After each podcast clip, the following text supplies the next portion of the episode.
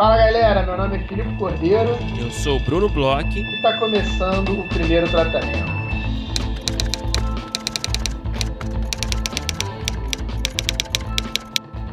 Fala, Brunão! Tudo bem? Olá, Felipe Cordeiro, que prazer te encontrar. Tudo bem com você?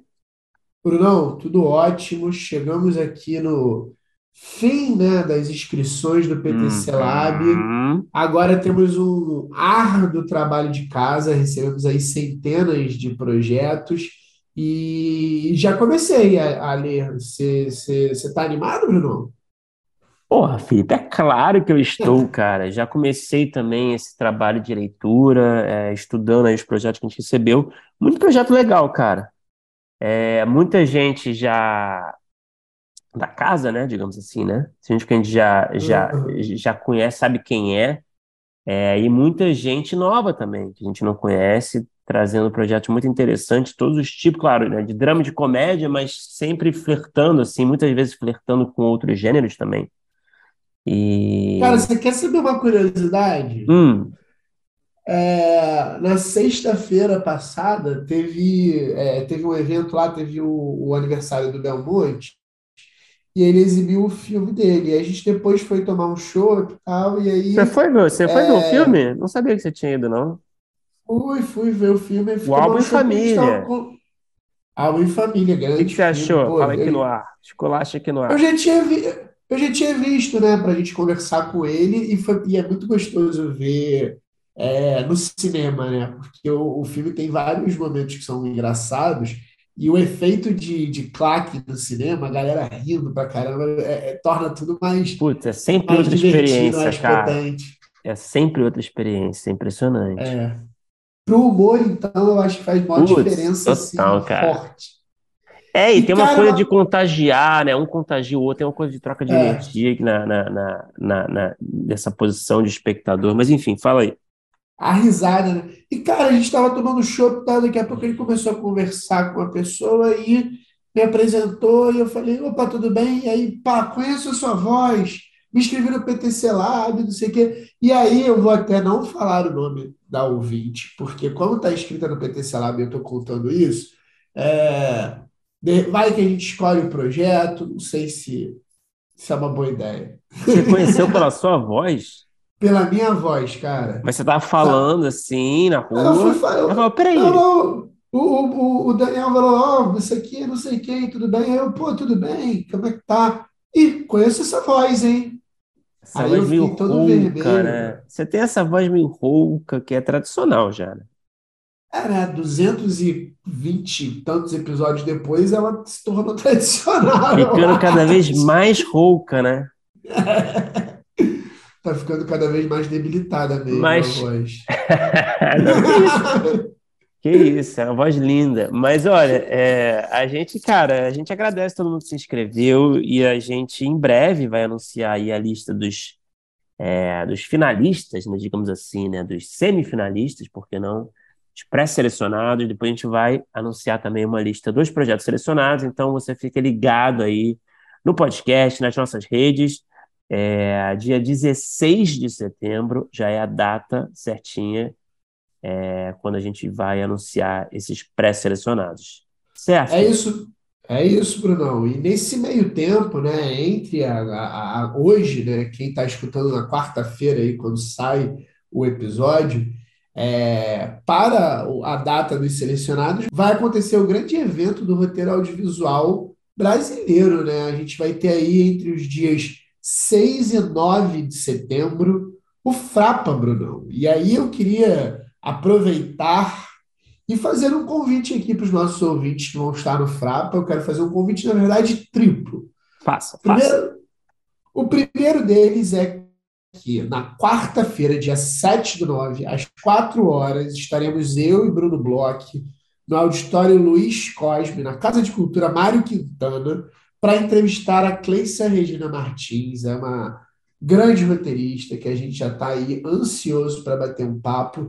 Então eu quero convidar nossos ouvintes aí que tiverem lá no Frapa, que estiverem por lá na quarta-feira, no dia 7 de setembro, que venham aí acompanhar a nossa mesa, é, tragam perguntas, venham aí dar um abraço do Bruno Bloch, o, o mais charmoso dos podcasters de roteiro do Brasil. E uhum. eu quero fazer outros dois convites, né? É, durante o Frapa vão ter duas sessões do Cena Aberta, né? Aí um, um, uma iniciativa que nasce aqui no primeiro tratamento e que, inclusive, eu estou devendo dezenas de edições para essa tá, iniciativa. Tá, pior que tá mesmo. Tem os episódios fazer, gravados aí, né, já. Vou fazer meu meia-culpa aqui, e mas é, já, já, a gente já sabe aí que tem os, os roteiros selecionados super legais. Estar lá com o Guilherme Petri, o Guilherme Zanella, a Jéssica Gonzaga, a Carol Santoyan, é um dream team aí da análise de roteiro, das primeiras páginas de roteiro. roteiro. É. Então fica o convite aí também para vocês conferirem lá a mesa do Cena Aberta. E por último, é, se você não puder estar tá lá no dia 7, se você não puder tá, é, no Cena Aberta, que são lugares que com certeza nós dois vamos estar, fale com a gente aí nos corredores, nos bares, talvez vocês me encontrem mais nos bares do que nos corredores. Verdade. E vamos conversar. É, eu quero, eu quero, cara, eu quero muito presenciar esse momento do e, né? Alguém reconhecendo pela sua voz, né? Sua voz rouca, que a gente acabou Pô, de mencionar. E é você, é sua voz. Isso eu quero Tomara ver que isso aconteça. Tomara que isso aconteça. É, pô, tanto tempo sem a gente se encontrar, né? Todo mundo se encontrar. Vai ser demais, mundo... cara. Vai ser uma grande catarse, né? Vai é, ser tô... incrível. E olha, último aviso aqui também, né? Um aviso um pouco mais é, negativo, digamos assim. Não teremos, por causa do Frapa, não teremos na semana que vem episódio inédito aqui é do podcast, é, porque a gente vai, né, na quarta-feira, né?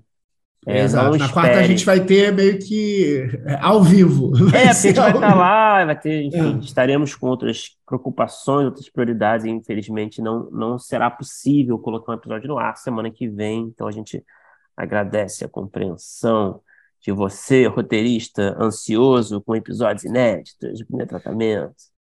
É, e por exemplo, para quem começou a, a nos ouvir na pandemia, Normalmente tem só dois dias que a gente não. Além das férias, né? A gente, beleza, que a gente tem umas férias ali em janeiro, é, mas tem final só. do ano, comecinho, né? Do só, ano. É, só tem dois dias que a gente não posta episódio quando a gente estava em. Semanas, em, né?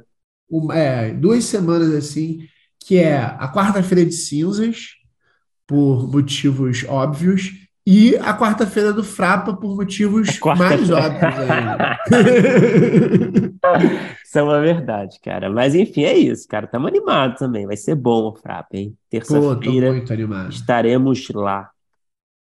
Sem dúvida. E, Brunão, é, eu tô sabendo aí que você é, viu duas séries, na verdade, uma série, acho que a gente até conversou um pouco aqui sobre ela, mas viu a segunda temporada, e viu uma outra série que só se fala nela. Eu recebi já indicação é, em WhatsApp, já vi no Twitter para assistir. Conta aí, Brunão, o que que você está vendo? E eu quero saber se essas coisas são tão boas quanto a galera anda falando.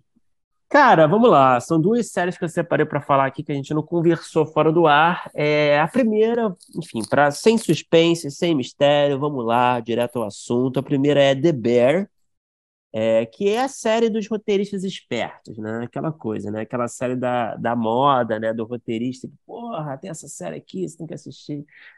É, para quem não sabe, né, se passa numa cozinha de um restaurante em Chicago, um restaurante família, né? Um protagonista, ele assume, é um cara que trabalhou em restaurantes é, Michelin, né? Restaurantes premiados, e ele vai assumir é, a cozinha desse restaurante da família dele após o irmão dele se matar.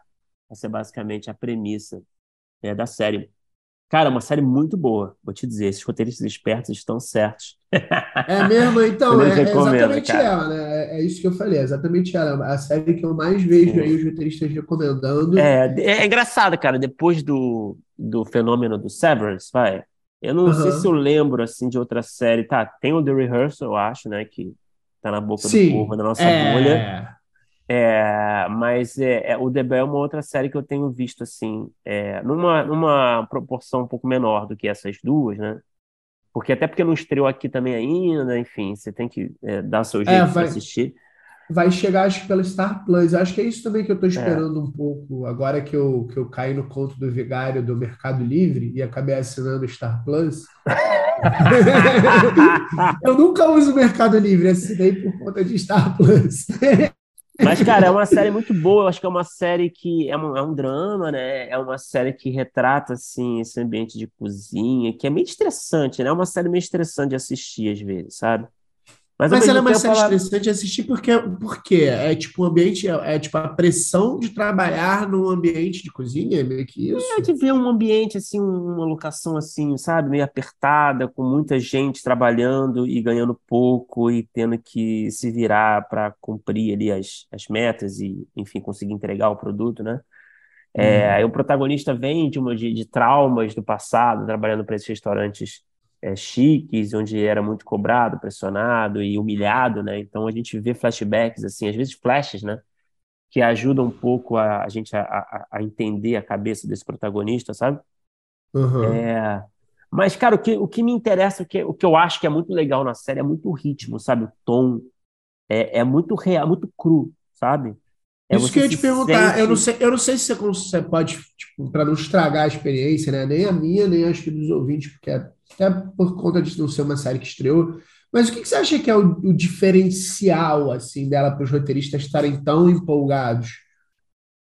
Eu acho que é justamente essa forma de, esse tom e esse ritmo, essa forma de filmar também, sabe? Que é muito assim, pé no chão, é muito realista, é quase um documentário que você está assistindo. Tem um episódio, o penúltimo episódio da primeira temporada, inclusive, né? O único que tem, na verdade.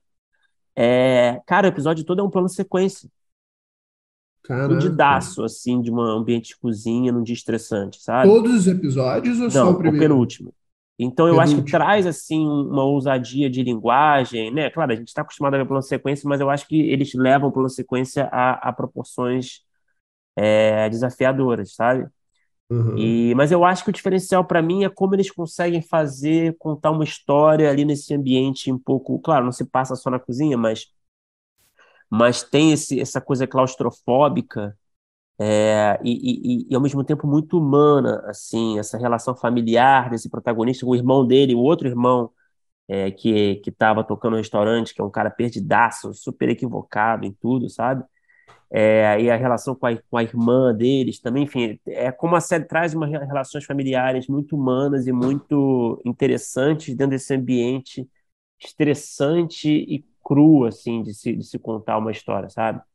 Uhum. Então, então você recomenda, E é muito. muito, os diálogos são muito bons, assim, sabe? É engraçado também, apesar de ser estressante. Então, eu super recomendo, cara. Eu acho muito legal, que vale a pena assistir. É bem diferente, assim, sabe? Uhum. E a outra série, cara, pra gente não perder tempo aqui, que eu acabei Diga. esses dias, a segunda temporada foi o Only Murders in the Building, que a gente falou aqui, né? Como você lembrou, talvez, da primeira Já temporada. falamos sobre Only Murders in the Building aqui. É uma série que, cara, posso te confessar uma coisa? Hum, É uma série que, que eu botei, adicionei na minha lista do Star tá lá, né? E tenho maior vontade de ver, mas eu nunca. Sabe quando você precisa parar e Sei. ver? Eu sempre olho e me dá uma, uma preguicinha por algum motivo. Não sei se eu tô sendo bobo.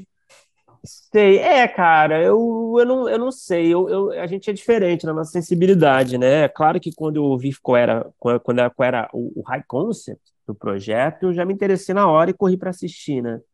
Ao mesmo Uhum. tempo, eu conheço gente que putz, viu lá qual é a premissa e fala, putz, que nada a ver, né? Tipo, eu acho Não, foda a são ideia, assuntos né? que Mas, eu, que eu gosto, são sim. atores que eu adoro. Eu, eu, eu, inclusive, sou muito fã da Selena Gomez, tá? Cara, Mas você dizer que eu não gosto dela na série? eu sou muito fã dela desde Feiticeiros de Waverly Place. Que eu já era velho, mas foi onde ela surgiu ali, aí, sei lá, rolou um hype, eu fui, Sei. fui Olha vê-la. só, cara, que novidade sobre o Felipe Cordeiro. E aí eu sempre fui um dos poucos, na- nessa época não era cool, né? Você ser um, Olha um só, cara, que cara. bonito, cara. Eu acho que mostra como você tá confortável aqui no podcast, né? Você tá entre amigos, né? É, ué, mas é, hoje em dia, então, eu sou um livro muito aberto. Então eu, eu sou, sou muito fã da Selena há muito tempo, cara. Mas eu confesso que eu não, eu não, eu não sei, eu, não, eu tenho dificuldade de, de entender ela assim como atriz. Eu acho ela meio como uma nota só, assim, eu não, eu não sei lá. Mas enfim, Talvez. isso é uma questão à parte assim da série. É, eu sei que ela é elogiada, o pessoal gosta, eu não sei. Eu acho ela É, muito carismática, cara. Eu acho ela não, carismática engraçada. ela é, assim, ela, mas eu eu não sei, eu acho ela, sei lá. Mas enfim. Mas conte, conte. Mas, cara, eu, temporada. eu já gostava da ideia muito boa. A primeira eu gostei muito, mas eu acho que a ideia, não sei, é uma daquelas séries que a ideia talvez seja até melhor que a série em si, sabe? Aham, Mas eu acho que conseguiu terminar de uma forma satisfatória. E aí eu fui ver a segunda. Eu, eu- enfim, eu adoro o Martin Short, né? Pra mim, putz, ele é um dos caras mais engraçados vivos que existem, sabe? Aham. É, eu, eu, eu- enfim, eu acho que a segunda temporada começou promissora. e, é, chegou uma hora que eu comecei a ver só pelo que eu continuei a ver só pelo Martin Short, na verdade. sabe? aham. Quando você dá um apoio pro seu brother, sabe? É, eu acho que a série ela, ela consegue ser é, muito inventiva no, ao misturar a comédia com a investigação de uma forma muito original, sabe? É, eu acho que eles conseguem fazer essa coisa do whodunit de uma forma muito convincente também, sabe? De, de, de te prender ali, de, de jogar pistas falsas e tudo mais. O final, eu fui meio que me arrastando para conseguir terminar a segunda, eu confesso. Mas o final é muito bom, cara. Os últimos dois episódios são muito bons. O final, principalmente, tem um grande chá de revelação do assassinado, sabe? Do assassino, né? Sem revelar muitos spoilers. É, eles conseguem fazer twists atrás de twists de uma forma cômica, é muito engraçado. Então eu acho que a série tem seus méritos, ao mesmo tempo, eu não sei, cara, eu queria até ouvir sua opinião sobre isso. É, eu acho que essas séries contemporâneas, às vezes, até de comédia, elas tentam trazer um aprofundamento de uns personagens, é, dos seus personagens protagonistas, no caso, claro, e elas tá, trazem uns flashbacks, sabe? É, esse episódio traz flash- alguns flashbacks, tem um arcozinho ali, né? Tem um- uma historinha do passado desse personagem que ajuda a gente a entender quem ele é. E eu acho meio mal às vezes, sabe? Eu acho que às vezes funciona, eu acho que às vezes é meio mal. Eu acho que no, no Only Murders, é, eu acho meio mal esse recurso. Mas no Only Murders é tipo um episódio, é tipo aqueles episódios que fogem da, da- do estilo da narrativa, ou é, são momentos de flashback que você acha que isso não, é que é uma coisa do formato, porque você tem, cada episódio basicamente tem um voice-over de um personagem, às vezes nem é um dos protagonistas. mas é Entendi. um, um voice-over que ajuda a ilustrar um pouco um ângulo é, da história, do assassinato, de- enfim, das pistas, né? É, mas eu não sei, cara. Às vezes eu acho que beleza, tem a sua função para a história e, e, e- e eu acho que é importante, mas às vezes eu acho que é só chato pra caralho e me tira do que é realmente interessante, sabe? Eu não sei se eu quero conhecer a personagem da Selena Gomez, é, os traumas de infância dela com o pai e tal. Eu não sei se eu quero saber. Eu tô mais focado na investigação e nas piadas, sabe? E aí Sim. entra um pianinho ali, uma coisa meio de melodrama, assim. É um puta melodrama quando entra nesse território mesmo, sabe? Que eu acho que não favorece a história pra mim.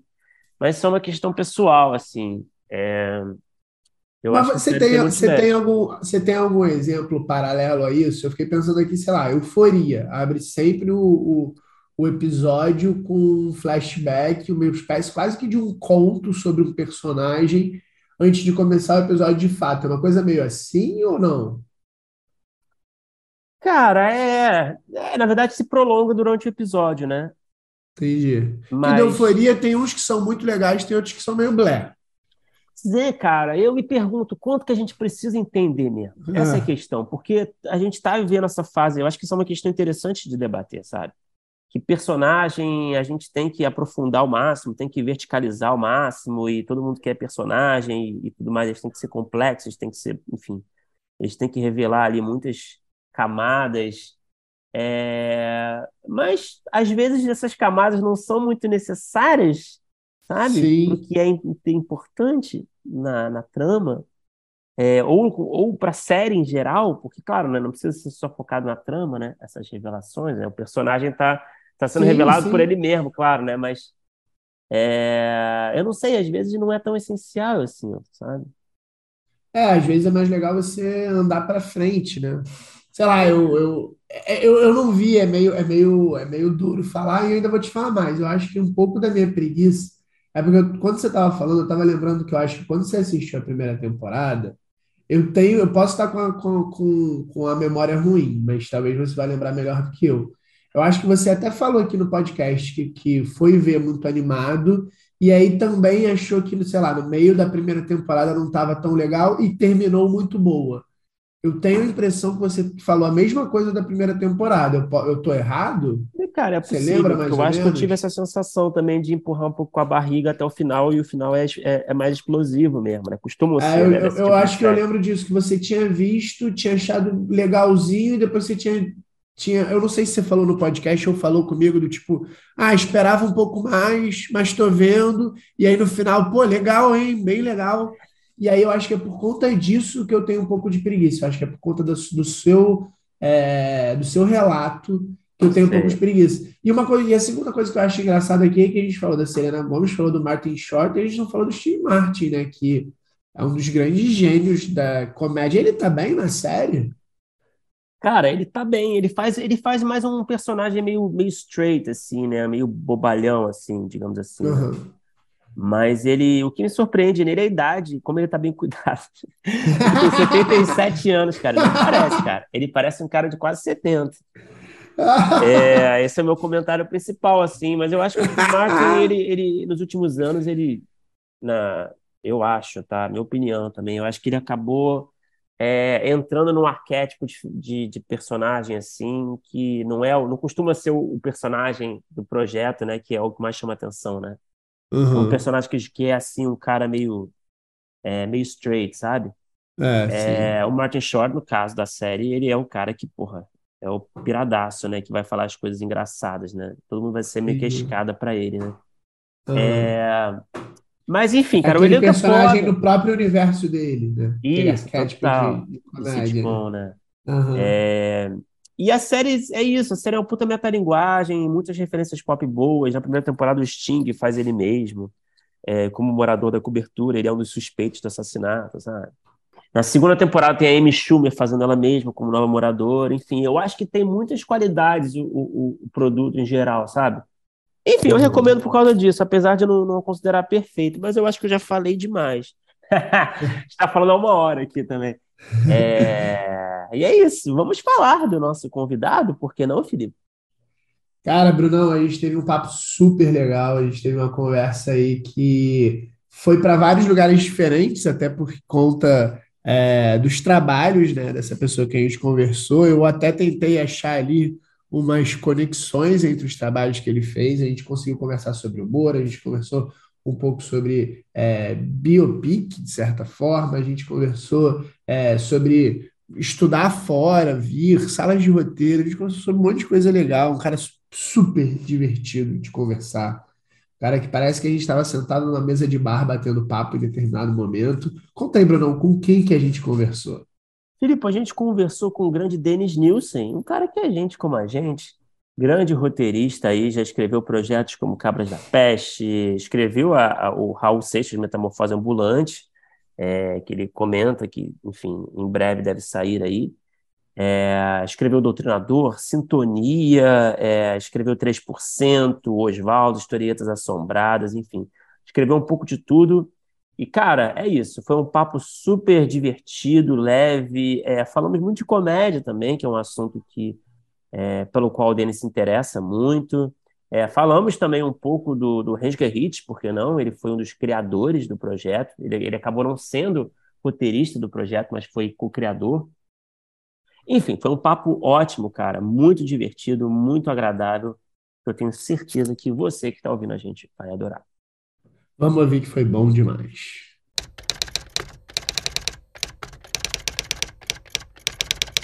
Cara, que doideira o, o seu homônimo, né? Quer dizer, tem um, um N a mais, né? O Felipe Cash Velho, me mandou, falou: caralho, moleque, a gente vai, a gente vai entrevistar esse cara. Eu, eu- eu falei pro Bruno, pô, gostei da mudança editorial do podcast.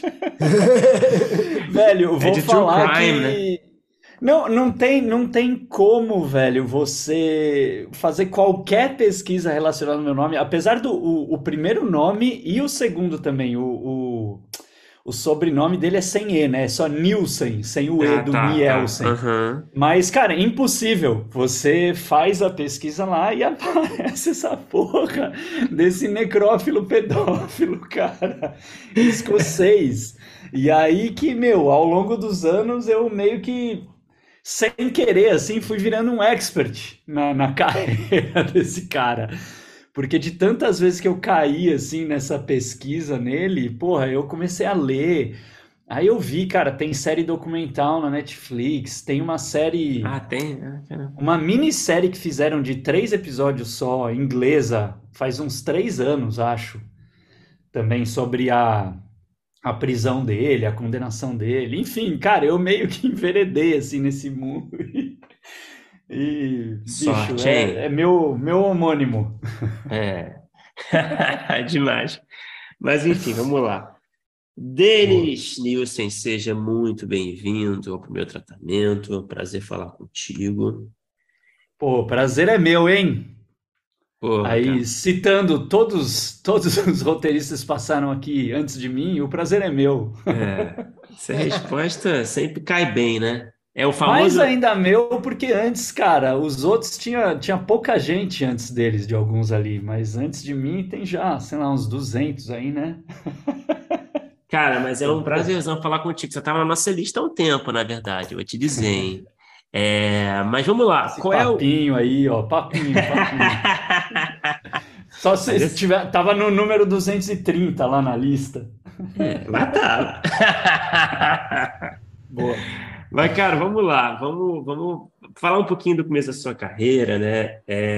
para entender melhor quem você é. É, eu estava dando uma pesquisada aqui, eu vi que você estudou fora, né? Eu não sei, eu não sei em que momento da sua trajetória foi exatamente isso, eu não sei se você já escrevia em, em, em séries, em salas, porque você participou de muitas salas, né? Mas eu queria Aham. entender um pouquinho da do, do começo da sua trajetória e não sei se está associado a esse começo, esse período que você estudou é, em Los Angeles. O que, que você trouxe dessa experiência de mais relevante para a sua carreira de roteirista? Tá. É, Bom, vamos lá, cara. Então, assim, sei lá, para começo de tudo foi meio que eu me formei na ECA, né? Eu sou da mesma turma do, do Vitor Brant, do mesmo ano, da, da produtora Carol Alckmin também.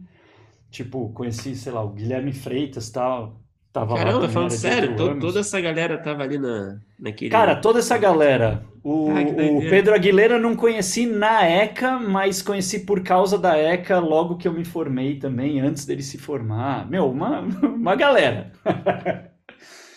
Aí, bicho, saí da ECA é, querendo ser roteirista, mas só tendo escrito curta, né? Tendo realizado, sei lá, dois curtas universitários como roteirista. Obviamente não, não, não, não existia streaming ainda, então assim, não existia muito mercado, né? Fora Uhum. editais e tal. Então eu meio que enveredei pela, pelo caminho de, de montagem, de edição. Queria fazer montagem, né? Montar filme e tal, mas enfim, também ninguém vai, vai contratar um recém-formando para editar, para montar o longa. Eu acabei pegando um trampo, cara, que foi meu primeiro trabalho, na real, assim, fora da faculdade, que foi como editor de matérias de música, cinema e, e games na finada. Quer dizer, não sei se é finada, não sei se ainda existe, mas na Play TV, cara. Não sei se vocês Hum, estão tá. ligados. Era, era- tipo uma, um, um estilo meio MTV. Tinha o Luciano Amaral, conheci ele lá tal. Sei. Foi, foi bem legal. Mas, cara, eu era o editor na madrugada das matérias jornalísticas lá de, de sei lá, música, cinema, tal, que era legal, que eu curtia bastante, exceto games. Games eu odeio, nunca gostei na vida, e aí às vezes eu tinha que editar umas matérias de game e eu odiava. Mas, cara, enquanto eu ainda estava na faculdade, eu fiz dois videoclipes, assim, completamente independentes, sabe? É, então era algo que eu gostava, assim, esse mundo de edição, sabe? Linguagem da edição tal. Eu gostava bastante. Mas, enfim, trabalhando dois anos, assim, como editor na, na madrugada, meio que fiquei, sei lá, meio decepcionado assim com, com o rumo que, que a minha carreira como editor lá de, de televisão poderia tomar. E aí, cara, eu meio que tomei uma decisão em 2009 de, sei lá, me demitir dessa, desse negócio e tentar roteiro a qualquer custo, assim, mesmo não tendo nada em vista.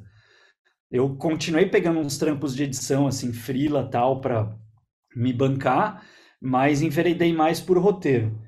É, calhou, assim, de 2009, o Vitor Brant, ele tem um contato já dentro da, da produtora Glass, que, tipo, convidou ele para é, dirigir um piloto de uma série que era o Vida de Estagiário na época, Sim. como parte do, de um edital lá, o FIC TV, que também depois, né, ficamos sabendo, participou 3%, participou um monte de, de projetos aí que acabaram vingando depois. É, mas aí quando o Vitor foi chamado para dirigir o piloto, ele me chamou para editar o piloto, e no processo assim da gente trabalhando lá junto com a Glass, também teve uns trâmites internos lá que eu nem sei direito, mas enfim, os roteiristas originais que era o criador né, da, da tirinha, o vídeo estagiário, o Alan Sieber e o Arnaldo Branco também, eles acabaram saindo e a Glass chamou eu e o Vitor para escrever o, os outros episódios né, da temporada da série, caso ganhasse o, o edital. É, a série acabou ganhando o edital, aí a gente, cara, escreveu, foi eu e o Vitor, chamamos o Pedro Aguilera e o Arthur Warren, também da ECA. para escrever a primeira temporada. Uhum. E aí, cara, era uma maluquice, assim. Era tipo quatro recém-formandos que, sei lá, estavam fazendo o que queriam sem é, supervisão tinha, de adultos. Não tinha, não tinha grana nenhuma, quase também, né? Era pouquíssimo, né? Era pouquíssima grana, assim, era um edital bem, bem limitado tal, mas, cara, para recém-formandos sabe? Que nunca tinham feito sala de roteiro, estarem fazendo sala de roteiro só os quatro ali, sem também, eu falo sem supervisão adulta, porque sei lá, o pessoal da Glass foi muito parceiro, eles estavam muito junto com a gente e embarcavam em umas coisas que, sabe, a gente achava muito legal, outros, outras produtoras talvez não embarcassem, talvez não tivessem né, ter que talvez não devessem ter embarcado, porque afinal foram produzidas lá umas coisas horríveis também.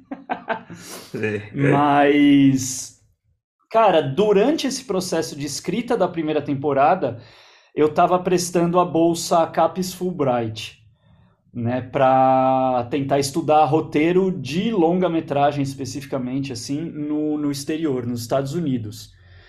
E aí eu acabei passando nas entrevistas tal, é, na época eram dois contemplados por ano, que é muito engraçado, porque no meu ano foram contemplados Denis e o Denison, o Denison Ramalho. Sim.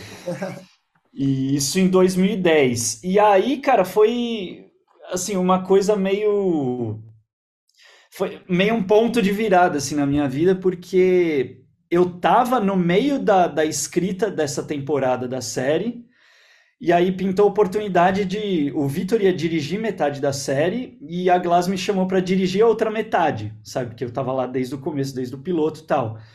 E aí eu tive que optar, ou ficar e já enveredar, assim, numa direção, coisa que, enfim, tinha experiência zero, continuo tendo, mas tinha vontade de fazer na época. Ou viajar e estudar roteiro meio começando do zero nos Estados Unidos, sabe? É, eu tomei a decisão de ir viajar porque eu queria muito, sabe, entender melhor daquilo que eu meio que estava fazendo, mas sabe como é, né? A gente sempre, cara, a gente mete a mão na massa aqui sem saber fazer direito e vai aprendendo fazendo.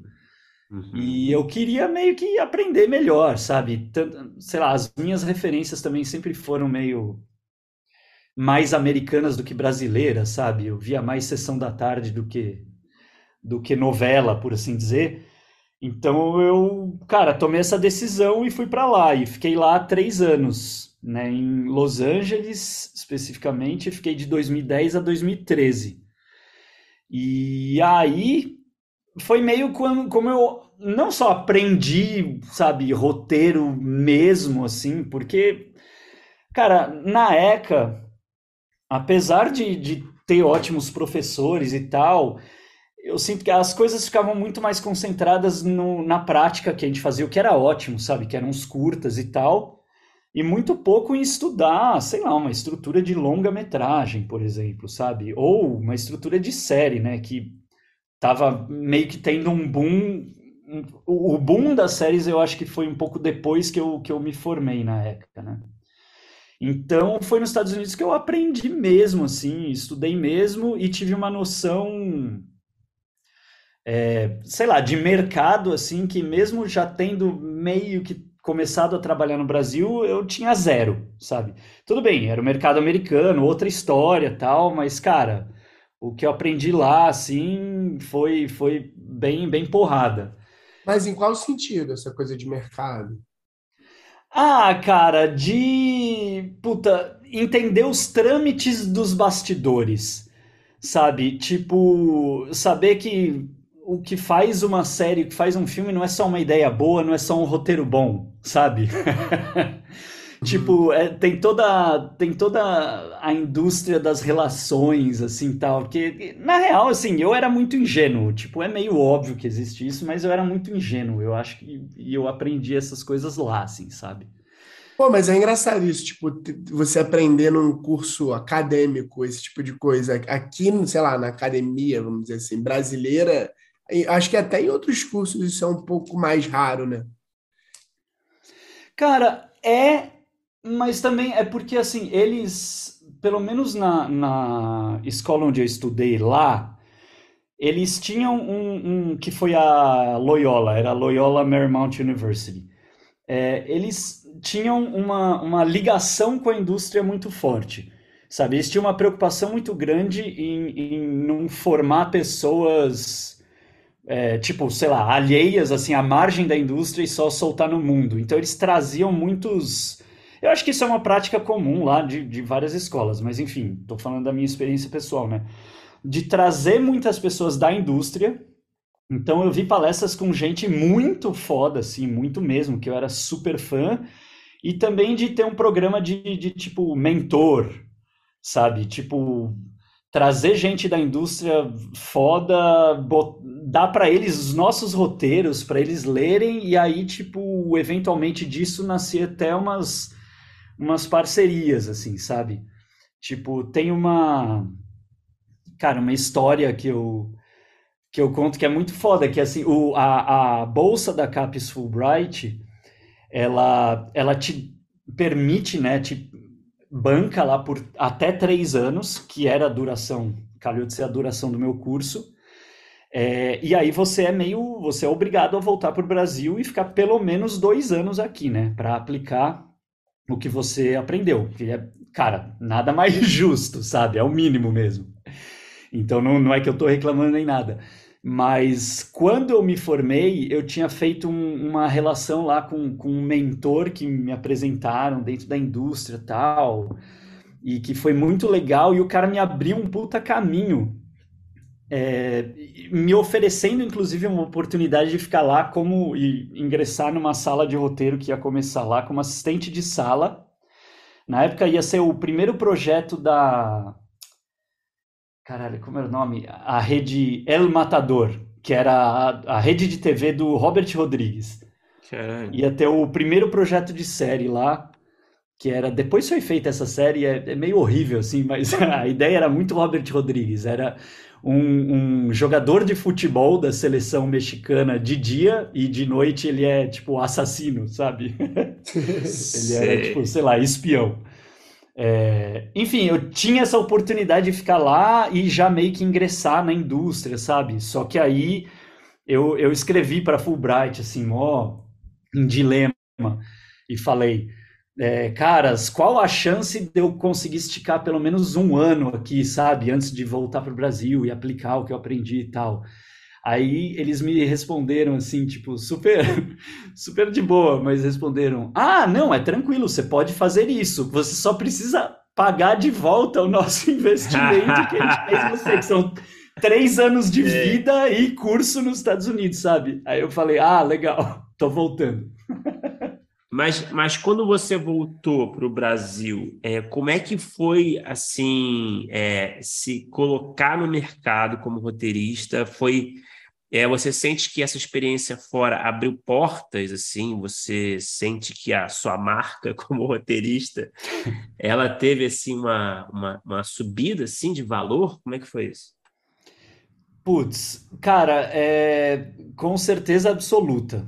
Assim, não sei se felizmente ou infelizmente, sabe, aquela coisa de valorizar-se mais o, o, o que é do exterior do que nacional, sei lá, mas eu notei isso muito, mas assim, eu acho que além isso para as assim, produtoras que eu começava as produtoras que eu era chamado para, sei lá, entrevistas, digamos assim, sabe? Isso era algo que pesava muito. Inclusive, acho que na hora de chamar até para entrevista, isso já pesava assim no currículo. Mas, ao mesmo tempo, cara, tem uma coisa que eu acho muito massa, que, assim, é, eu acho que é 100% da indústria brasileira de ser meio informal, na época muito mais, né, do que, do que hoje, que é, eu voltei para o Brasil três anos depois praticamente trabalhando com os mesmos colegas para a mesma produtora. Saca? Então eu tinha saído do Brasil trabalhando com Pedro Aguilera, Vitor Brandt e Arthur Warren para a produtora Glass.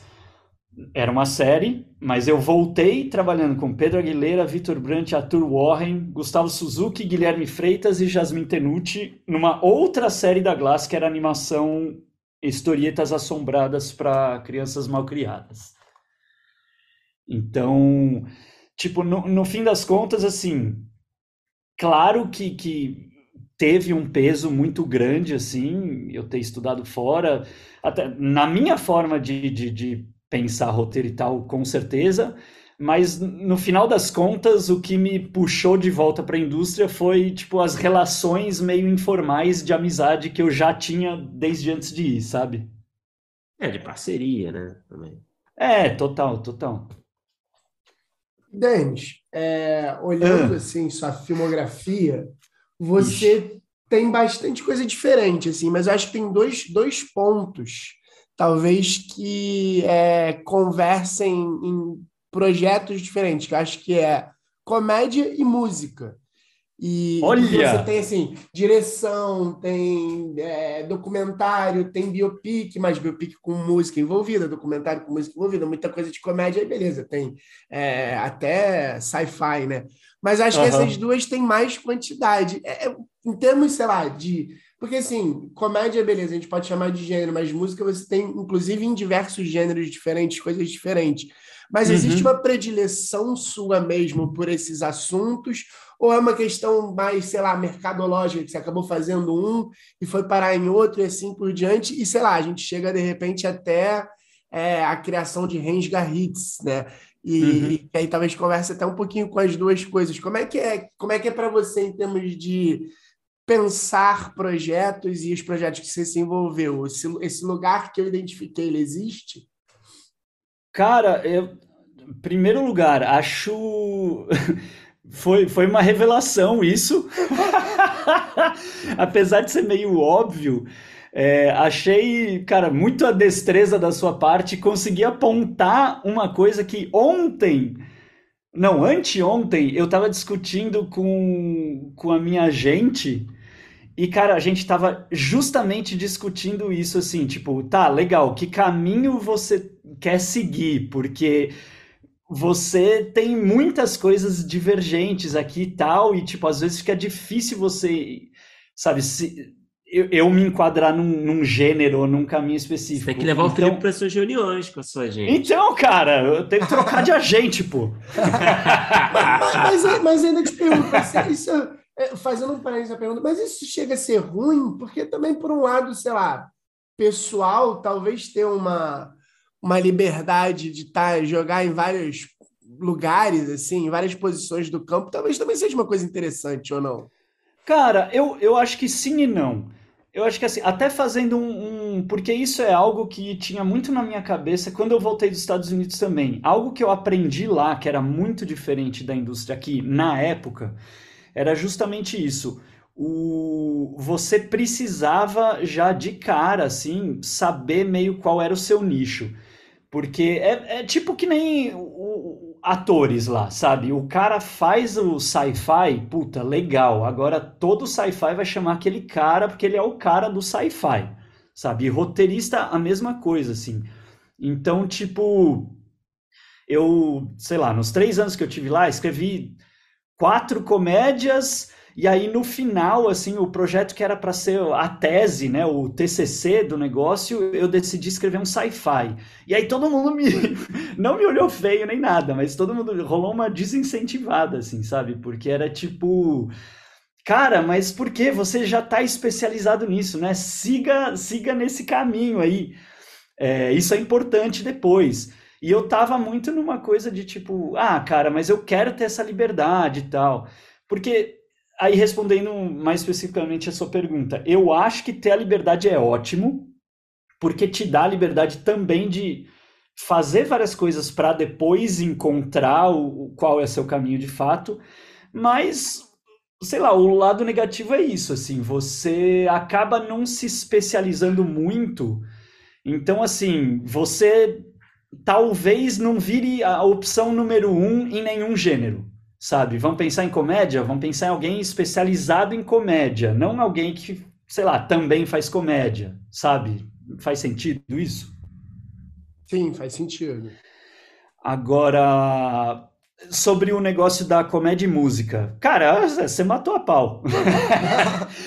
Não, é isso. Eu acho que música é um, é um assunto que me interessa muito, sabe? Desde sempre, desde filmes, sabe, sobre música, é, documentários de música, sabe? Não é à toa que eu fui fazer, assim. Eu curto muito documentário de música como gênero também, tal, documentário, filme de banda.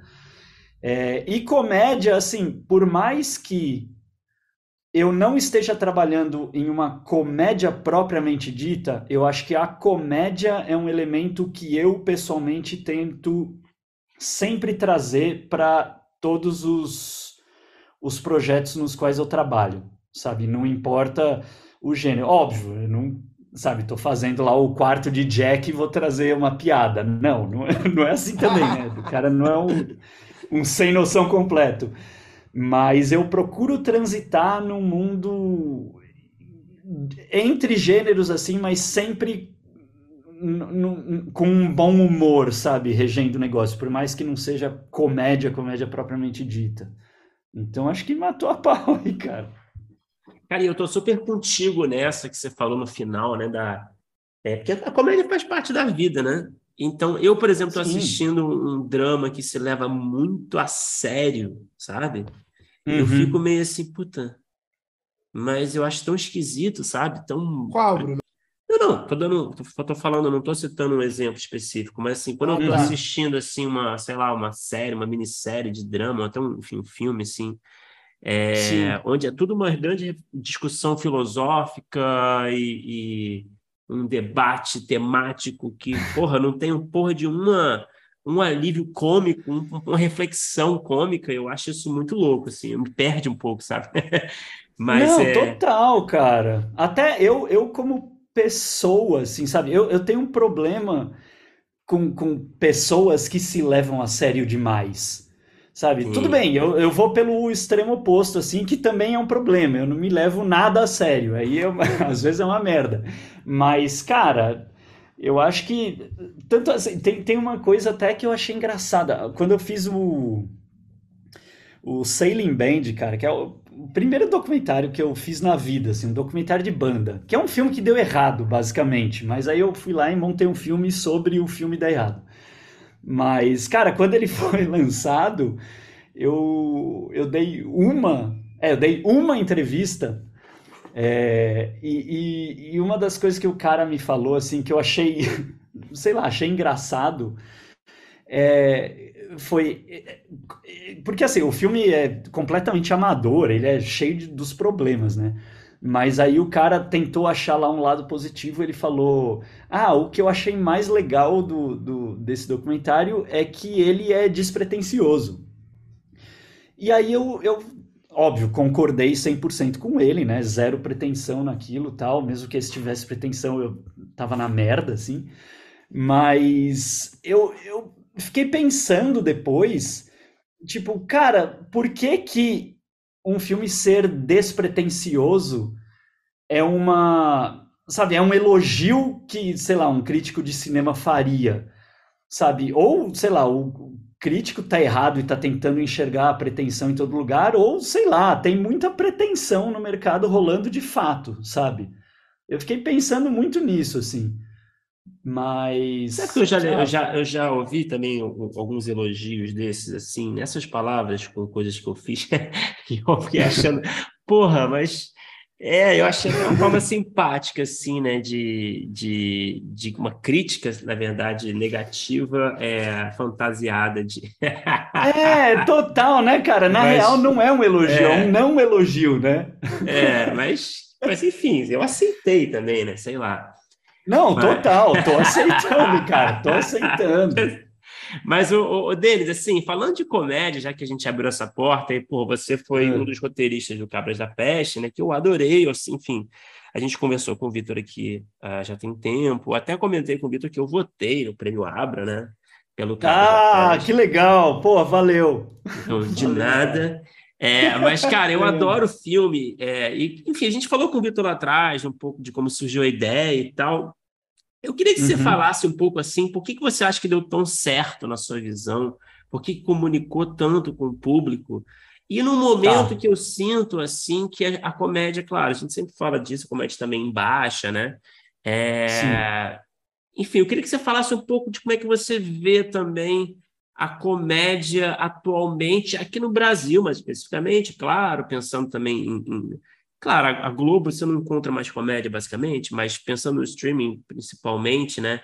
Uhum. É, você, como é que você enxerga esse cenário das coisas que estão, são, estão sendo feitas e, e previsões futuras, assim, porque é, para mim é uma incógnita para onde vamos, assim, com a comédia que a gente produz aqui. Se, será que a gente só tem espaço para algo mais mais popularesco mesmo, assim, ao extremo? Será que tem espaço uhum. para talvez algo mais de nicho? Enfim, como é que você pensa disso? Tá. É, tá, vamos, vamos por partes. É, cara, sobre o, o, o, a repercussão, a recepção do Cabras, eu acho Obviamente, tudo opinião, né, cara? Quase está falando um monte de bosta aqui, tudo errado. Mas, enfim, opinião. Eu acho que tem dois elementos básicos e bem distintos, assim, para explicar ou para entender o, o, sucesso entre as pinhas. Ah, sucesso mesmo, vai, do, do, do Cabras. É, eu acho que um, um elemento é tipo. É, é, o, é o mais óbvio, que é narrativa, direção, atuação, produção, que é tudo, sabe? Que é o seguinte, é tipo, eu e o Vitor, que nem eu, eu falei um pouco antes, mas o Vitor se enquadra completamente nisso, assim, a gente já teve mil discussões sobre isso, né? A gente cresceu vendo Sessão da Tarde, saca? Basicamente. É, vendo novela também, vendo coisa brasileira também e tal. Mas, cara, quando a gente foi fazer o Cabras, assim, e até a, a ideia dele surgiu meio baseada numa, cara, numa premissa de sessão da tarde, sabe? É, tipo, a, a, as ligações, né, as referências, um tanto óbvias até em determinados pontos, a um Tira da Pesada, por exemplo, e a outros filmes, não é, não é por acaso, né? É, porque, mas eu acho que um dos, dos elementos que, que fez fazer sucesso foi, cara, a gente tentou trazer aquilo que a gente era muito apaixonado, sabe? Que, que tocava a gente na nossa infância, adolescência e tal. Só que, ah, dá um, um, um twist tipicamente brasileiro para a coisa sabe? E aí, quando eu falo um, um, twist tipicamente brasileiro, acho que não é só fazer ser passado em São Paulo, mas sei lá, o, o São Paulo tinha que ser um, um, personagem, saca? Para São Paulo ser um personagem, sei lá, gente, tinha que ter um, um personagem que não é daqui, sabe? Que vinha para cá, e aí, tipo, enfim, você bota esse choque de culturas tal. Aí eu acho que, cara, obviamente tem os atores, né? A direção do Vitor impecável tal, mas eu acho que a gente achar um lugar para falar do Brasil especificamente dentro desse, sabe, gênero que na verdade nem é brasileiro, eu acho que ele deu muito certo porque foi, foi meio autêntico, sabe? A gente falava de um lugar de paixão em termos de gênero e a gente falou de coisas que, obviamente, embora nenhum dos dois seja nordestino, a gente teve muita consultoria, sabe? Um dos produtores é o, é o Halder Gomes. É, enfim, acho que a gente conseguiu falar de uma forma que foi, de certa forma, sabe, chegou no público como autêntico. E posso só colocar um adendo aí também? Claro, é, claro. É, colocando claro. um pouco da minha opinião e um comentário que é, é, que eu acho que é muito importante aqui, que eu, enfim, vai soar como um, um, um que eu estou puxando o saco, mas talvez eu esteja. mas é, eu acho que o Cabras foi um filme que ele é popular, ele fez um sucesso de, de, de comunicação, de público, né, mesmo dentro do, do, do ambiente do streaming mas uhum. ele conseguiu agradar a gente que é chata de gente que é chata, que é mais exigente, Sim. gente que eu me considero nesse grupo, gente que gosta Sim. de comédia e que não costuma gostar de muitos de muitos Aquela galera que populares. torce o nariz para comédia torce brasileira, nariz, que né? tem preconceito, é. que já entra meio que de é. má vontade, já começa assistindo um filme com um jogo, um jogo perdido, basicamente. Olha sabe? a capa ali na Sim. Netflix e fala, vem um besteirão. Olha aí, essa merda cara. aí. Eu acho que tem é. muita gente assim, e eu acho que vocês conseguiram essa proeza de falar com duas, dois tipos de esses dois perfis, né?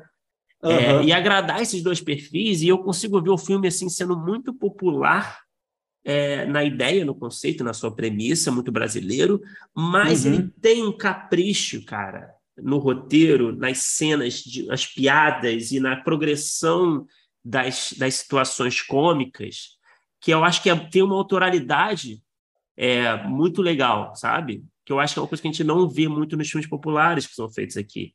É, é Cara, eu, eu, eu, não sei se você, enfim, se você, é difícil você se colocar nessa posição, né? Não, é, cara, eu, eu concordo 100% com você. Sabe por quê? Eu acho que assim, até vou, vou pular um pouco, vou deixar o segundo elemento que eu acho que é a razão de sucesso para depois e vou já entrar na, na resposta daquela outra pergunta. Era meio caminho da comédia no Brasil tal. Só porque eu acho, cara, você tá muito certo assim quando você diz isso, porque tipo o, e eu tenho essa conversa com várias pessoas, assim. Me parece que o humor brasileiro, ele é. Inclusive, cara, já falei muito disso com o Vitor. Não sei nem se ele falou isso aqui no, no, no podcast, porque eu ouvi faz tempo também, né? Então posso estar até repetindo o que ele já disse. Mas, enfim, Não vai lembrar também. É. Não, o, o humor brasileiro, cara, ele é muito mais é, pautado ou calcado na atuação, numa figura central de um ator engraçado vivendo situações X, do que em uma situação é, escrita para ser engraçada. Não sei se deu para entender, vou, uhum, vou tentar acho reformular. Acho que sim, acho que sim. Mas, tipo, é, é, é a diferença entre, sabe, o, o tá engraçado no papel Tipo, quando você lê, você vê que é engraçado e você até ri, às vezes só de ler, ou é, da diferença disso para, sei lá, você apontar no papel, isso vai ser engraçado quando for encenado. Sabe? Sim. Tipo, cara, isso até é uma coisa que, que eu trouxe muito lá dos Estados Unidos, assim. Porque, tipo, quando eu estudei na ECA, é, sei lá, você aprendia o roteiro, mas era meio. Você estava escrevendo curta para fazer, e era tudo com seus amigos, era todo mundo, sabe, ia fazer as coisas meio junto lá, embora os papéis fossem separados tal. Mas nos Estados Unidos eu saquei que a coisa era muito mais é, separada, era muito mais segmentada. Então era assim: você escrevia o seu roteiro, no caso de curtas, tal, por exemplo, a galera da turma de roteiro escrevia o roteiro, ia para a turma de direção, eles meio que não se falavam, saca? Então, tipo, o, o, o, o roteiro era o produto final do roteirista. Sabe, o roteiro, na minha visão, né, como ex-aluno da ECA, tal, chegando lá, eu tive um choque, porque para mim, assim, o roteiro era uma era uma é, como que chama aquilo? Uma planta baixa do que vai ser o, o, o, filme e tal, mas tipo, eu podia deixar indicadas várias coisas que tudo variava de acordo com a direção. Nos Estados Unidos, não, os caras meio que martelaram lá na minha cabeça, meu, tem que estar tá tudo aí. Se é uma comédia, o seu texto tem que ser engraçado, cara. Se é um suspense, você tem que sentir medo lendo. Você tem que, cara, você tá lendo no escuro, sobe um frio na sua espinha, saca? É, você tem que saber escrever o gênero. Tipo, o, o roteiro pro roteirista lá era muito o produto final. Então, assim, hum. ele ia ser feito, não ia ser feito, independe pro cara. O cara fez o trabalho, ele deixou engraçado na página. Então, aí voltando pro, pro Cabras lá para sua pergunta. Só um parênteses nisso que você falou, é muito engraçado, porque assim, eu, tra eu trabalho hoje em dia muito com isso, né? Eu trabalho numa produtora e lendo muitos projetos e lendo muitos roteiros. Uhum. Uma coisa que a gente conversa lá na área de desenvolvimento é isso, tipo, ah, cara, a gente está lendo uma comédia aqui e a gente não deu uma risada. Na, na apresentação, que seja, Pode no crer. argumento, no... a gente fala, ah, cara, a gente está lendo, está lendo, está lendo, e a gente não deu uma risada, não, então não vai funcionar. Sim, cara. Apesar total. de parecer uma ideia muito criativa, brilhante, mas, mas o fato da gente não dar risada lendo é meio que um, um norte para a gente entender se, se vai dar certo ou não. E, e, quanto mais vai se desenvolvendo e vai se escrevendo, você não dá uma risada, sei lá, quando está na sinopse, começa a desenvolver os personagens e tal. Se você for empurrando com a barriga e aí que você entra no roteiro, você não vai, não vai rir nunca e não vai rir quando estiver na tela. Cara, exatamente. Eu acho que é isso. Assim, isso é o que mais rola sabe? É, sabe, o, o, ah, e o personagem é muito trapalhão e ele vai numa festa e ele apronta várias confusões, saca? Você falar isso não é engraçado, cara. Você tem que me descrever uma confusão e como é a confusão para eu saber se vai ser engraçado ou não. Então, assim, eu, eu acho que muito do humor brasileiro é pautado em grandes. na figura de grandes humoristas. Sim sabe? E tem uns que funcionam maravilhosamente bem, e é isso, você liga a câmera, solta o cara no meio da situação, é. sabe? Pode ser uma festa granfino, um, sei lá, sauna nudista, e vai ser engraçado pra caralho. Mas aí é que tá, ele depende do ator. Se o ator não for engraçado, aí não vai ficar engraçado. Já esse outro eu ia falar approach, mas não quero ser esses caras que soltam palavras em pode inglês. Pode ser, pode ser, pode ser. Mas enfim, já esse outro pensamento aí de que, não, para ser uma comédia, então tem que estar tá engraçado na página, eu acho que a diferença é, se você tiver um ator bom, vai ser engraçadíssimo, se você tiver um ator ruim, talvez ainda assim possa ser engraçado, sabe? Mesmo com ator ruim, mesmo com um diretor meio ruim lá, talvez ainda possa ser engraçado. Quanto do outro jeito, sei lá, se tiver um ator ruim, um diretor ruim, não vai ser nada engraçado, sabe? É... Enfim, eu tenho essa impressão, sabe, que é muito pautado aqui por uma figura central de um ator que tem carisma e é engraçado e tudo meio que depende barra gira em torno dele. E o que a gente tentou fazer no Cabras era não o oposto, né? Porque obviamente os atores lá são, são demais e muito do humor vem dos atores até de coisas que nem eram engraçadas na página. Mas assim, na página, nas nossas leituras, a gente já ria, se divertia pra caramba, sabe? Eu acho que é, é, te, até, cara, eu tô não posso revelar nada, mas assim, eu e o Vitor, a gente está trabalhando num novo, num novo longa, agora, junto com mais gente. Estamos lá com a Cris Verson, num, num roteiro junto que a gente é, fez um argumento junto com a Natália Cruz, tá? o Vitor vai dirigir de novo tudo. E, cara, a gente está passando pelo mesmo que passamos no Cabras, assim. Sabe, chega na versão X lá, a gente tem que se juntar, passar cena a cena, diálogo a diálogo, e aí ir levantando coisa assim. Quando ninguém ri, sabe? Você acha isso engraçado? Se acha porque me convença de que isso é engraçado, e aí, se me convencer, a gente tenta formular de um jeito melhor para os dois acharem. Se nenhum dos dois acha muito engraçado, cara, cortou, caiu, vamos botar outra coisa que seja engraçada. Pô, mas esse é é foda, né? Esse é o raciocínio, né? Que, pô, eu vejo o Cabras, né? Por exemplo, é, você falou, né, que vocês se divertiram pra caralho fazendo e assistindo, dá para perceber que são dois nerds de comédia que se divertiram pra caralho fazendo, assim, né? Porque você vê, sei lá, a cena do interrogatório lá, vai que é a primeira que me vem à cabeça, assim. Você e vocês, essa cena, vocês, né, vocês vão no além, no extremo, né? E vocês têm. E toda, toda, quase toda cena ali tem uma, uma, uma inversão de expectativa forte, né? Tem uma. uma vocês brincam né, com qual é o. o o, é, o clichê do gênero. O clichê né? da cena possível, né? E vocês subvertem e fazem essa transgressão, enfim, vocês vão além, né? Eu acho Pode que isso crer. é muito foda, cara. Eu acho que isso, esse. Mas, mas enfim, o que eu queria entender, na verdade, é essa sua teoria que você está falando aqui. Você acha que ela tem um paralelo com o cenário da comédia? Para fazer o link até com essa segunda pergunta que eu fiz. Peraí, como assim? Um paralelo? Essa coisa da comédia é super popular, que talvez não agrade tanto a quem ah, goste ah, muito de comédia. Sim.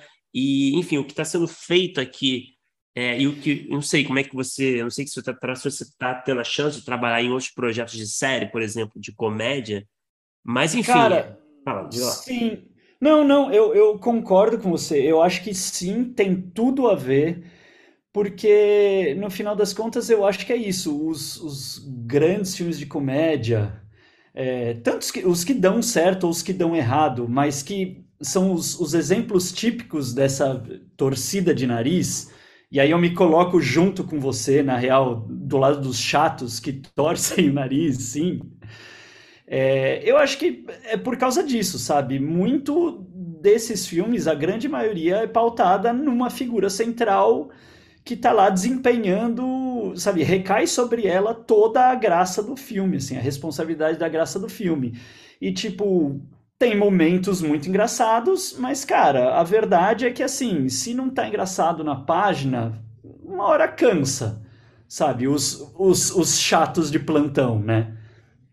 Então, eu acho que tem tudo a ver, assim, essa razão por que rola essa torcida de nariz e, e tal. Mas, ao mesmo tempo, assim, pensando de um ponto de vista mercadológico, e até por experiência própria, assim, né? Tendo escrito Cabras, escrevendo esse novo longa e, e outros projetos aí também, é, você meio que entende outro lado também, sabe? As, as, tá, tá ficando cada vez mais difícil, assim, você convencer, você conseguir, né, um green light para fazer um filme, até dos próprios streamings, assim, que, né, estão meio que fechando a torneirinha aí dos, dos dólares e tal, então, para eles, é cada vez mais importante é, o casting. Saca? Puta, legal, esse roteiro tá, meu, do caralho, tá engraçadíssimo. Só que, meu, se a gente não botar o. Só pra citar um exemplo, assim, mas, sabe, se não botar o Leandro Assum para fazer esse personagem principal, não vai, esse produto não vai ser tão consumido, então talvez não, não, não, sabe, vale a pena, então sem ele não vai rolar o green light. Então, assim, tipo, eu entendo que, que o humor esteja nesse lugar de, de precisar dessas figuras, porque também, cá entre nós, né, goste ou não, a maioria dessas figuras é, é genial, cara. Temos aí o, claro. né, o, o nosso enfim, falecido Paulo Gustavo, para atestar exatamente isso, assim, né? Quão genial o cara era. Mas, tipo, sei lá, me parece que, tipo, às vezes a galera tende a, sabe, esquecer do resto. Puta, legal, conseguimos Leandro Assum, massa, dá o green light no roteiro, tanto ele engraçado ou não, sabe? É, eu acho, acho que, que falta um equilíbrio, disso. na real. Acho que, sei lá, é um equilíbrio que falta mesmo, né? É muito louco esse momento do mercado nesse sentido, né? Eu, eu, vejo muito isso, não só em comédia, eu acho que comédia tem uma coisa que a gente, quando conversa com pessoas que, que trabalham com comédia, tem uma coisa de, às vezes, a pessoa ela, ela conseguir se provar em outras mídias, que é engraçado. Muitos roteiristas, sei lá, fizeram já stand-up, coisas assim, mas. Mas eu, mas eu vejo mu muito assim, uma quantidade assim, gigante de ah, o projeto caiu porque fulano não vai ter agenda. E aí você fica, mas, pô, era só o fulano? Se a gente achar alguém, uhum. não, não, era só o fulano. E é muito louco, porque é um momento que tem várias coisas convergindo para isso. Acho que tem uma meio que uma corrida do ouro, de, do ouro dos streamings que a gente, cara, se a gente for pensar em 2019, 2020, não tinha nem a Amazon aqui, a Netflix ela andava de braçada. A gente está em, Pode crer. em dois, três anos que a gente está com seis, sete streamings de gente com dinheiro. Não é, uhum. é Filipe Cordeiro e Bruno Bloch Plus, sabe? É tipo um estúdio grande, sabe? E, e eles estão querendo muito rápido conseguir assinante. Então, acho que eles estão indo, tipo, no. Ah, o, o que que atrai gente, independentemente de outros vários fatores darem certo. Eles estão meio que nessa. Eu acho que isso é um momento. E ao mesmo tempo, é. teve uma corredora que eles botaram muita grana, agora já estão dando um pouquinho de passo atrás, e aí isso está aumentando mais ainda. E, e ainda com tudo isso, tem o um momento da Globo que começou a abrir mão, entre aspas, né? Mas começou uhum. a abrir mão de, de ter exclusividade das pessoas. Então, assim, uma das coisas, sei lá, que a gente recebe é, diariamente da produtora, ó, fulano, fulano de tal tá livre, hein?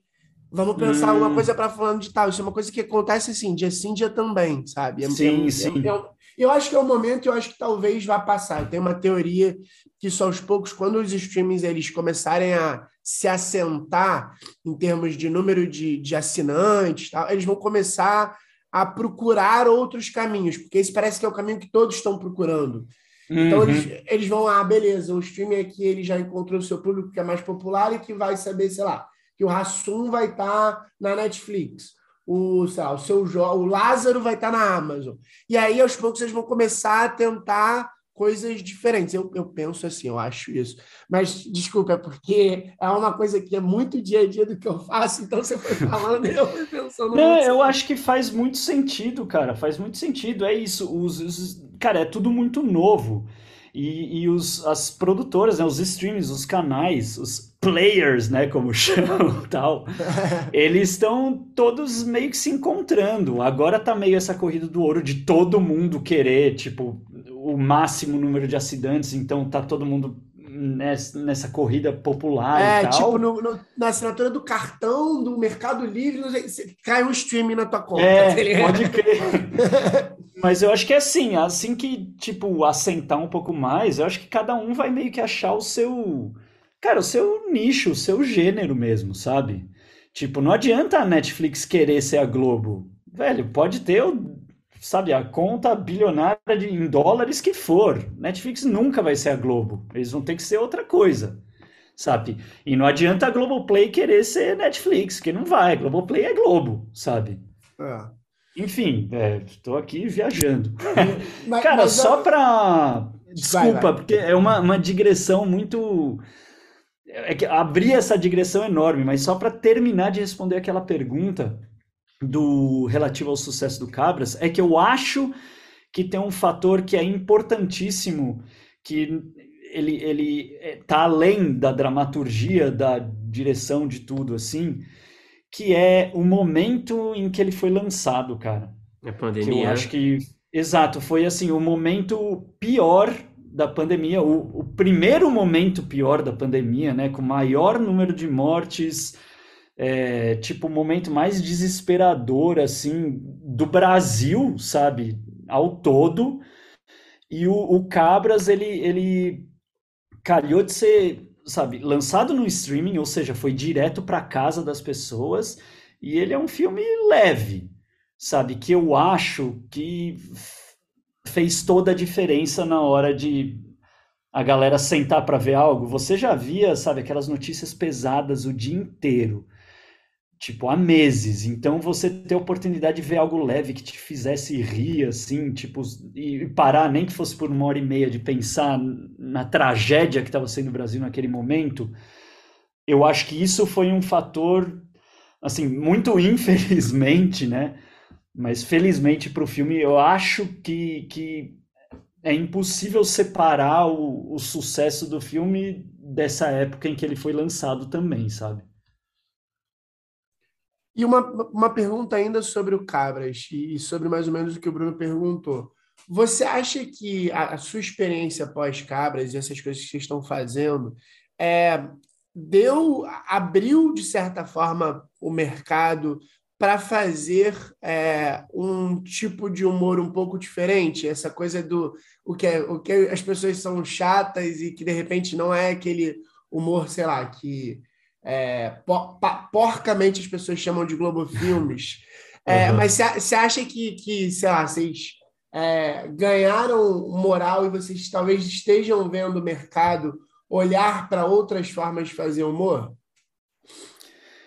É, cara, ótima pergunta. Porque eu sinto que sim, por um lado sim, pra gente pelo menos sim, sabe? Chegou, sei lá, os nossos. Eu, eu e o Vitor, a gente tem, né, vários projetos aí juntos, vários não realizados, vários não realizáveis. Mas temos vários projetos juntos. E, e cara, é nítido como pré-cabras e pós-cabras, sabe? Pré-cabras era, nossa, ideia legal, massa, mas tipo, sei lá, não é para agora, não vai rolar. E pós-cabras, acho que tá rolando um interesse de produtoras e, e players, enfim, muito mais. É... Ah, sei lá, mais específico, mas já entendendo um pouco mais da, da proposta do projeto, né? Porque, enfim, também não estou culpando ninguém, assim, é difícil você entender um projeto em uma página, duas páginas, ou até num pitching, e eu, eu especificamente sou horrível de pitching. É, mas, ao mesmo tempo, cara, apesar de, de eu sentir que tem rolado mais essa abertura para ouvir os projetos, para pensar os projetos e tal, é, eu na prática eu senti que muito pouco mudou assim praticamente nesse sentido também, sabe? É, tipo, não foi uma coisa, obviamente não rola isso, mas assim, o, o exemplo exagerado disso é, no, meu telefone não tocou, né? Falando Precisamos de um novo Cabras, cara. Vocês são contratados, sabe? Vem aqui fazer uma nova comédia comigo. É... Então, assim, a gente continua meio que sofrendo aí para emplacar projetos igual. Tipo, as pessoas entendem melhor, é, tem mais diálogo, maiores mais boa. Vontade, mais boa vontade. Muito mais boa eles vontade. Eles respondem e-mail dizendo que eles vão ler e eles leem, né? É, eles respondem e-mail falando assim: adoramos cabras, vamos ler com certeza. Aí eles leem e falam que não é para eles. Não, eu tô brincando. Já seria melhor, né? Já seria melhor do que não é. ler, né? Tipo, ah, vamos ler e nunca aparecem, né? Não, tô brincando. Mas assim, isso, cara, eu tô falando. É, obviamente só posso falar por mim, né? Mas super específico da minha experiência dos projetos também, com o Vitor ou sem ele também, que eu tenho uns por aí. Mas, tipo, eu não saberia dizer, assim, em relação à sua pergunta, se, tipo, isso é algo que. Ah, não sei se esse gênero de comédia, vai, que a mistura do mais brasileiro popular com essa coisa mais de, de texto tal, talvez, não sei se pode dizer assim. Eu não sei se isso, assim, tá, sei lá, crescendo também em termos de mais gente querendo fazer dessa forma, sabe? Não, não saberia dizer, cara.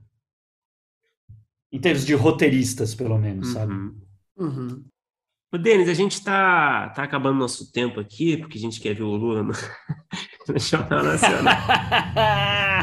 mas é, a gente já vai para o bloco final, mas antes vamos falar do Rens Guerrites, cara, porque não tem como não falar. É, eu, a gente vamos. sabe que você é um dos criadores, mas você não participou da sala, né? Isso, isso. É, foi por uma questão de agenda, foi por que que isso aconteceu e também fala um pouco, né, como surgiu a ideia. A gente sabe, né, a gente já fez aí uma, uma análise da sua da sua persona, da coisa musical e tal. A gente sabe que é algo próximo, né, a você. E, mas crer. o sertanejo é algo familiar para você? Esse universo é uma coisa que você gosta também? Então, cara, é zero familiar. absolutamente zero familiar. E foi até uma das razões pelas quais eu, eu acabei não, não participando do desenvolvimento também. Foi, na verdade, foram uma série de fatores. Assim, para começar do, do, do começo. É, como eu, eu, falei lá no começo, assim, a Carol Alckmin, que é produtora na Glass, ela é uma assim grande amiga, né, das minhas melhores amigas, tal. A gente estudou junto na ECA. E, cara, assim que ela entrou na Glass, né, ela trabalhava na O2, aí foi para Glass. Não sei nem se dizer se foi o primeiro projeto, mas enfim. Ela entrou lá, ela me ligou, falou: Ok, tenho que trazer uns projetos aqui, quero ver algo tal. E ela me mandou umas notícias, assim. E uma, uma das notícias era sobre, cara, essas casas de composição, né, de, de Goiânia, de compositores sertanejos que não são necessariamente estrelas, né, os cantores, mas eles compõem para grandes estrelas e, tipo, os caras têm um estilo de vida muito doido, assim, que é, meu, eles trampam nessa mansão com piscina, mesa de sinuca, fazem churrasco todo dia tal, e, meu, se divertindo lá compondo e ganham maior grana, né? Porque essas músicas, cara, é o gênero mais ouvido no Brasil. E aí, meu, de cara, eu falando com a Carol, a gente já sacou que isso era um puta universo para uma série. É uma série, né, de comédia, assim, uma série leve e tal, mas que também envolvesse muita música, porque, tipo, porra, é o gênero mais consumido no Brasil e não tem nenhum projeto, sabe, em torno disso. Vamos fazer isso. Então foi mais ou menos assim que surgiu a ideia. E aí eu criei a série. E, e quando enfim. você diz criar, você diz na prática ter uma Bíblia. É isso? Isso, isso, exatamente eu criei lá a, a, Bíblia, os personagens, né? Qual era o conflito central, tal, dos, dos personagens da temporada. Obviamente, assim, no decorrer do desenvolvimento, muita coisa é, foi mudando, né? Tem muita coisa que chegou bem depois de mim, tem muita coisa que caiu, né? Daquilo que eu tinha feito, tal.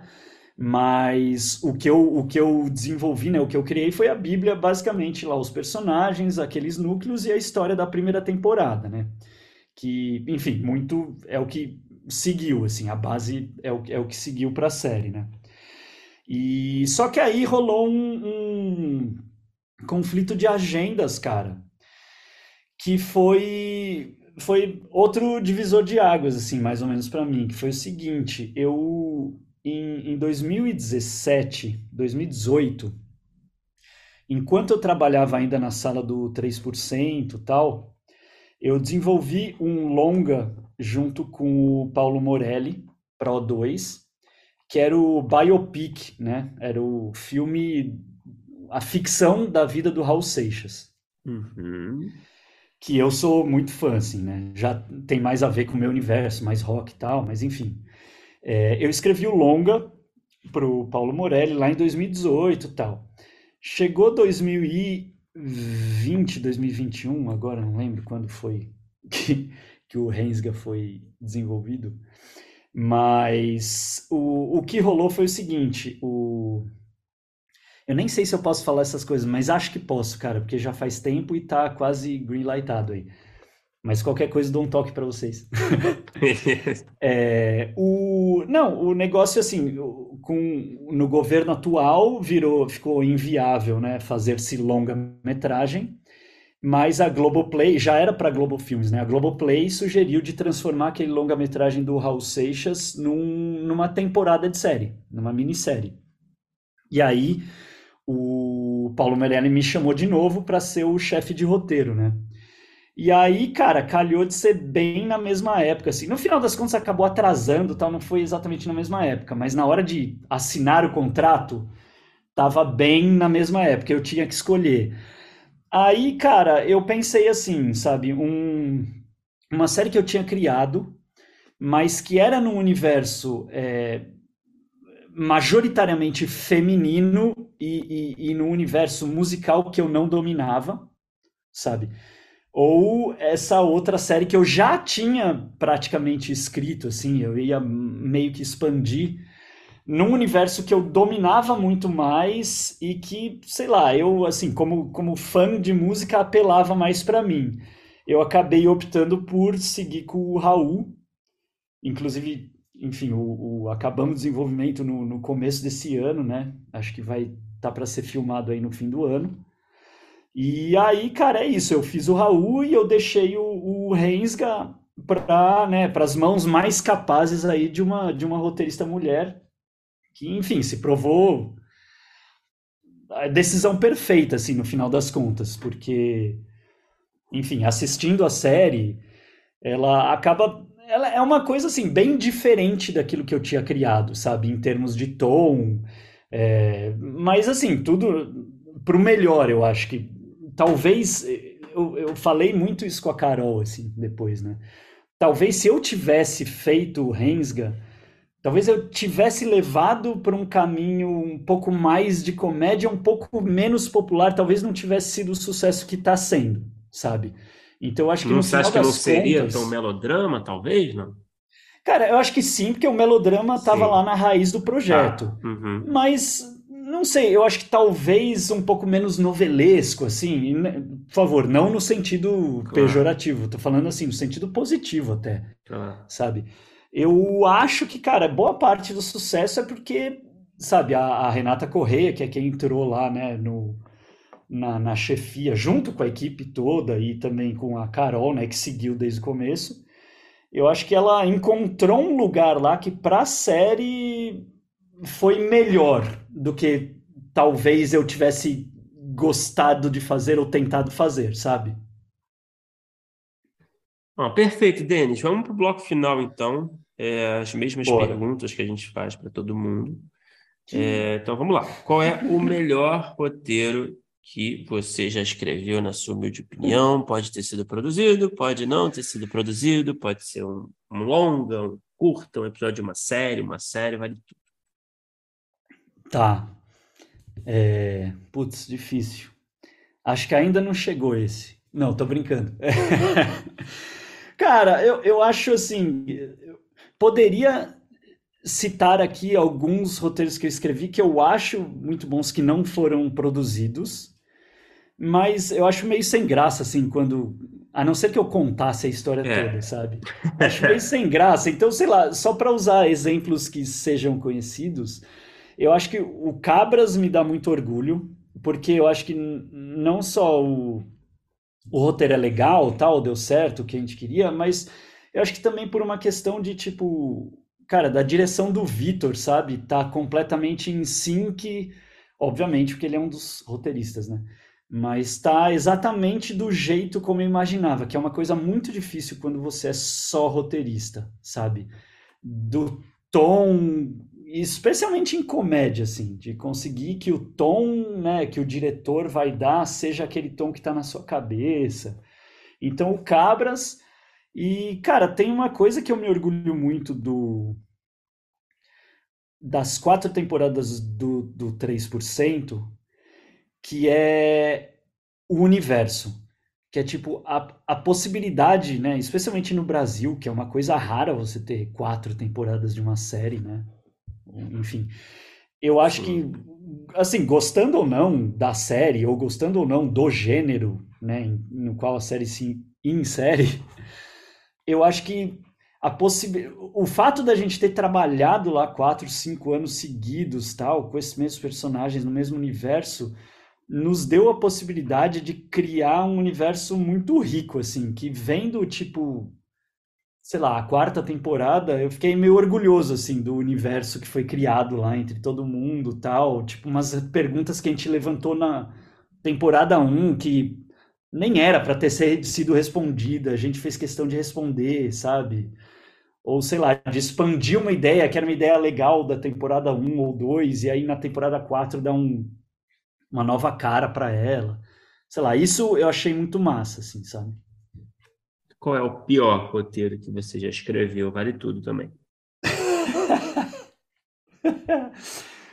Cara, eu acho que todos os primeiros roteiros que eu escrevi, sabe, desde na época curtas para faculdade ou depois de sair da faculdade, todos os curtas que eu tentei escrever em edital, nunca ganhei nenhum. É super compreensível, eram péssimos. É, mas eu acho que, assim, de, de novo, do que foi produzido.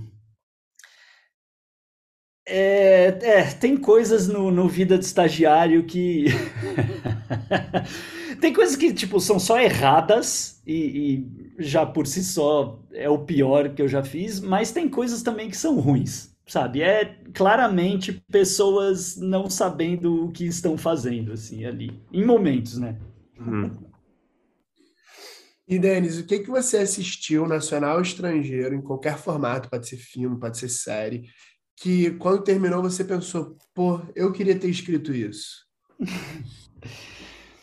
Cara, eu podia falar um bilhão de filmes que eu queria muito ter escrito, mas que eu jamais escreveria. Sabe? Que são os filmes, justamente o que eu comecei falando lá, os filmes de sessão da tarde. Tipo, mano, meu sonho era, era escrever um, um, um Aventureiros do Bairro Proibido brasileiro. Só que eu acho que, cara, talvez nem eu conseguisse escrever um filme assim e também, mesmo se conseguisse, jamais seria produzido, sabe? Uhum. Então, tipo, eu acho que algo que talvez eu conseguisse fazer de uma forma brasileira, assim, e, e seja um, um, projeto possível, e é um filme que, cara, me marca desde a sessão da tarde, desde criança, é o Curtindo a Vida Doidado. Hum, saca? Se eu conseguisse fazer um curtindo a vida doidado brasileiro, nossa, eu tava, tava feliz, velho. Pô, mas você escreveu um filme que tem essa vibe Sessão da Tarde de uma maneira boa, assim. Sim, sim. Mas é, mas é assim, é tipo, por mais absurdo que seja o filme, ele ainda se passa no mundo real, né? Tipo, ao contrário dos aventureiros do bairro proibido. Sim, sim, que... sim. É. Que tipo, chuta pra lua, tá ligado? Meu sonho é poder um dia fazer um lance assim, maluco, sabe? Poderzinho do, do da unha, né? cara, é total. Um cara que atira raio do, da boca e do, do olho, sabe? E, e Denis, para encerrar, qual é, fica à vontade para falar quanto você quiser, pode deixar mais superficial. Qual é o projeto que está no topo da sua lista, projeto pessoal, que você quer muito realizar algum dia? Tá. É... Cara, assim, eu, eu tenho vários projetos que estão meio encaminhados aí que eu acho que não, não rola muito de falar ainda aqui. Então eu vou para também não ser aquelas respostas não, pode chatas, falar, não, eu não mas, posso falar. Mas é normal, mas assim, você pode falar, sei lá, se é uma série, se é uma comédia, se é um, algum, é, enfim, é, estabelecer algum universo, sei lá, mas ah, assim... Ah, boa, boa. Bem tá, é, né? Cara, é uma... Esse projeto específico é uma, é uma série de comédia-crime. Crime-comédia. Boa. É, eu piro muito nesse, nesse tipo de gênero, especialmente quando, quando o crime é um crime idiota. E aí, tipo, pra, pra, só para citar um exemplo, assim, eu tô, tô né, encaminhando aí com esse projeto e tal, mas um exemplo disso, de, de, de tipo de projeto que eu gostaria muito de fazer, é um negócio tipo, sabe, meio Fargo, Claro. Sabe, cara, não sei se já ouviram falar da história do Banco Noroeste no Brasil. Hum, não. Mas assim, é, cara, é uma história de, de crime extremamente idiota. Eu só tô contando essa história porque assim, eu sempre quis fazer uma, uma série baseada na história do Banco Noroeste, mas como eu não tenho esse projeto e não tenho esses direitos, fica aí a dica para produtores, me liguem e vamos fazer essa série. Mas é basicamente assim: um cara começa. Existiu o Banco Noroeste aí nos anos 90 no Brasil, e um cara lá, alto executivo, ele começa a desviar dinheiro do banco para, cara, por uma oportunidade que ele acha que ele está sendo gênio em aproveitar, que é tipo a construção de um aeroporto na capital da Nigéria. Cara, ele acha que investir nisso é uma boa ideia e aí ele começa a desviar dinheiro do Banco Noroeste para fazer isso. Só que aí o que ele não sabe é que isso na real é um daqueles primeiros golpes que depois o golpe do príncipe. O golpe do príncipe, cara. Exatamente. É. E aí ele cria um rombo milionário, cara, no Banco Noroeste que só vão descobrir, tipo, eu acho que é, no tipo começo de 2000. Exato, é o golpe do golpe. Só descobrem isso quando o Noroeste tá, sei lá, negociando a venda para o grupo Santander, sabe, em 2000. E aí os caras descobrem um puta rombo. E aí eles vão atrás desse cara e esse cara vai atrás dos nigerianos que deram o golpe nele, tá ligado? Caralho, mano, realmente. Não, daria um puta fargo brasileiro. Na assim, pior cara. das hipóteses, um true crime, podcast true crime, né? Sei lá, né? Sim, total. Porra, Mas, pô, muito produtora, mesmo, se cara. Até hoje, cara, até hoje tem esse, a galera fazendo esse golpe, né? Tem, cara. Não, esse é o, é o melhor golpe da história, porque tá há É. muitos anos dando certo, né? É. Porra, é Era quando o demais, Michael cara. Scott cai nesse golpe. Porra, Cara, é não vou mandar um e-mail É, pro pode príncipe crer, da Nigéria? Tem até lá também. Cara, foi muito inusitada a sua resposta, Denis. Você deu um, você falou de um projeto que não é seu, mas você jogou uma ideia. É maravilhoso. Mas Você Não, jogou eu uma tô- ideia para é. quem quiser pegar, né? Joguei aí no ar pra, cara, se tiverem produtoras me ouvindo, me, me chamem. Se não, cara, se tiverem roteiristas querendo fazer, me chamem pra produzir. Sei lá, tô topando qualquer negócio. Porra, show de bola, Denis. Obrigadão por conversar com a gente, cara. Foi demais.